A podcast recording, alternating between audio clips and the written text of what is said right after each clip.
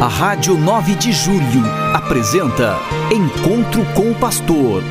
Na palavra do Arcebispo Metropolitano de São Paulo, Cardeal Odilo Pedro Scherer. Vós sois meu pastor, ó Senhor, nada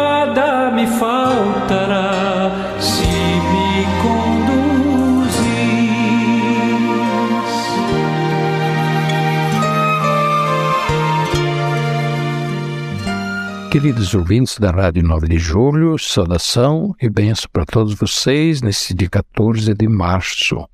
Hoje é terça-feira, terça-feira, a terceira semana da quaresma. Estamos avançando na quaresma, caminhando a passos firmes para a celebração da Páscoa, que se vai aproximando mais e mais.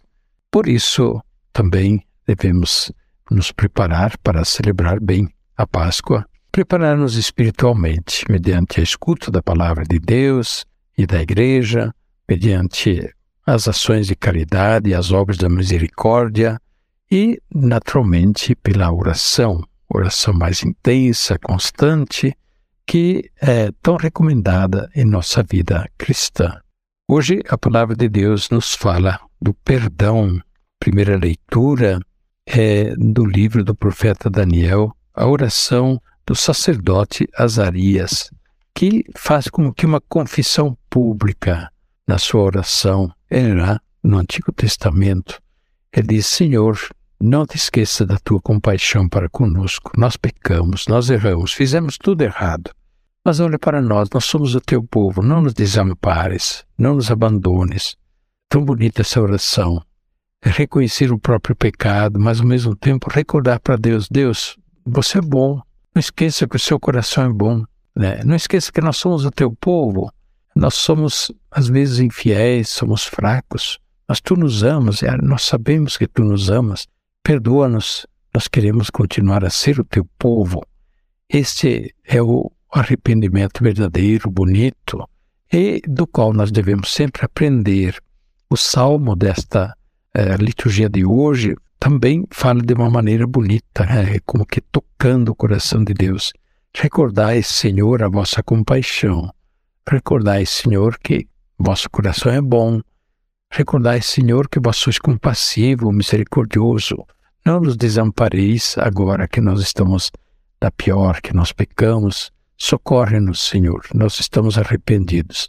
Deve ser esta a nossa preparação também para a Páscoa durante toda a quaresma Evangelho hoje é do Evangelho de São Mateus 18, 21 e, até 35. É, Pedro que pergunta a Jesus, Senhor, até quantas vezes eu devo perdoar ao meu irmão se ele peca contra mim e vier pedir perdão? Até sete vezes por dia?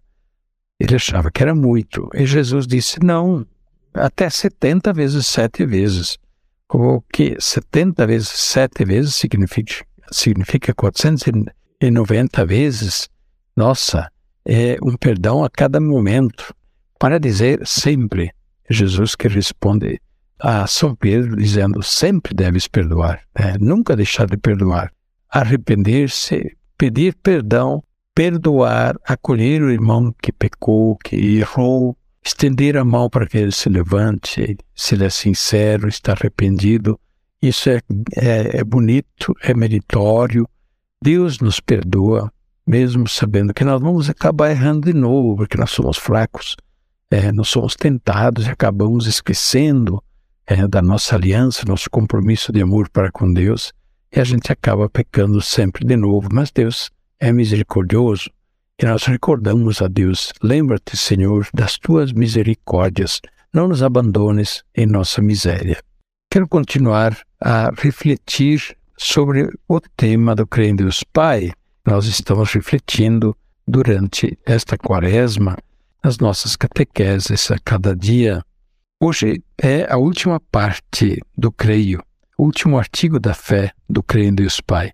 Espero a ressurreição dos mortos e a vida do mundo que há de vir. Amém. Eu espero a ressurreição dos mortos. Eu espero, eu creio e espero Se eu espero, é porque eu creio na ressurreição dos mortos. Não é uma verdade abstrata, mas eu creio e espero nessa verdade que também para mim valerá. Este sentido, eu espero. Poderia ter dito, eu creio na ressurreição dos mortos, espero também na minha ressurreição final. Mas o artigo da fé diz, supondo claramente que quem espera crê, espera a ressurreição dos mortos e a vida do mundo que há de vir. A esperança cristã, olha que coisa tão importante, tão preciosa.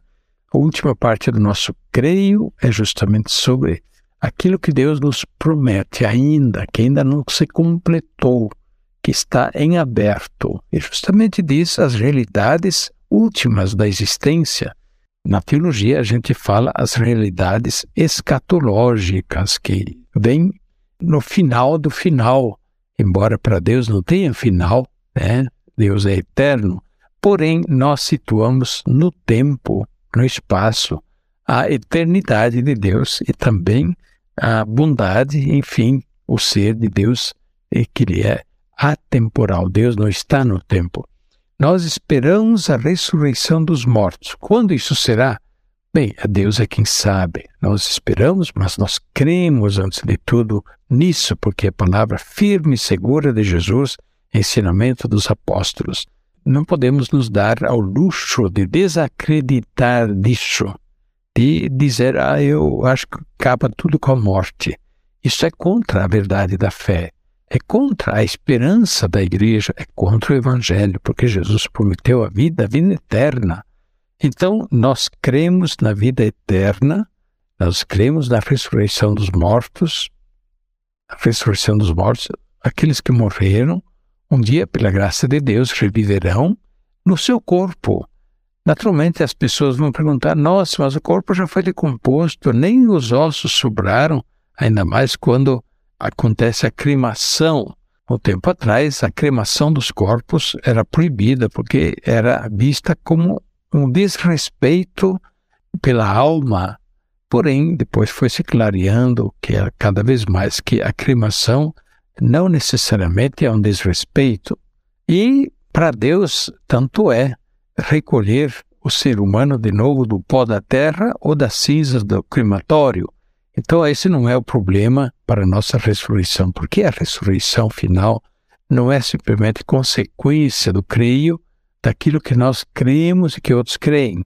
A ressurreição final é um artigo da fé importantíssimo, que, portanto, não decorre das nossas verdades, é uma revelação de Deus.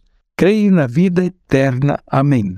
Creio no mundo que há de vir. Na vida eterna do mundo que há de vir. Que mundo é esse? É o mundo de Deus, é o mundo da eternidade. Embora nós vivamos no tempo, na história, por isso nós contamos os dias, as horas, os minutos, é, nós temos amanhã, nós tivemos ontem, ao mesmo tempo nós cremos na, naquilo que é semeado, que nasce a plantinha, nós cremos na vida deste mundo, mas que é finita, ela se acaba. Mas cremos na vida eterna, significa no maior bem de Deus, que é a vida que Deus quer compartilhar conosco, para que também nós tenhamos vida eterna com Ele.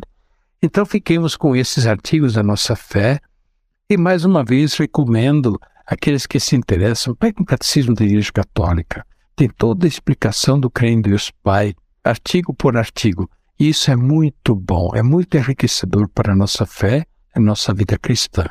A bênção de Deus Todo-Poderoso, Pai, Filho e Espírito Santo, desça sobre vós e permaneça para sempre. Amém. A Rádio 9 de Julho apresentou Encontro com o Pastor, na palavra do Arcebispo Metropolitano de São Paulo, Cardeal Odilo Pedro Scherer. Vós sois meu pastor, ó Senhor, faltará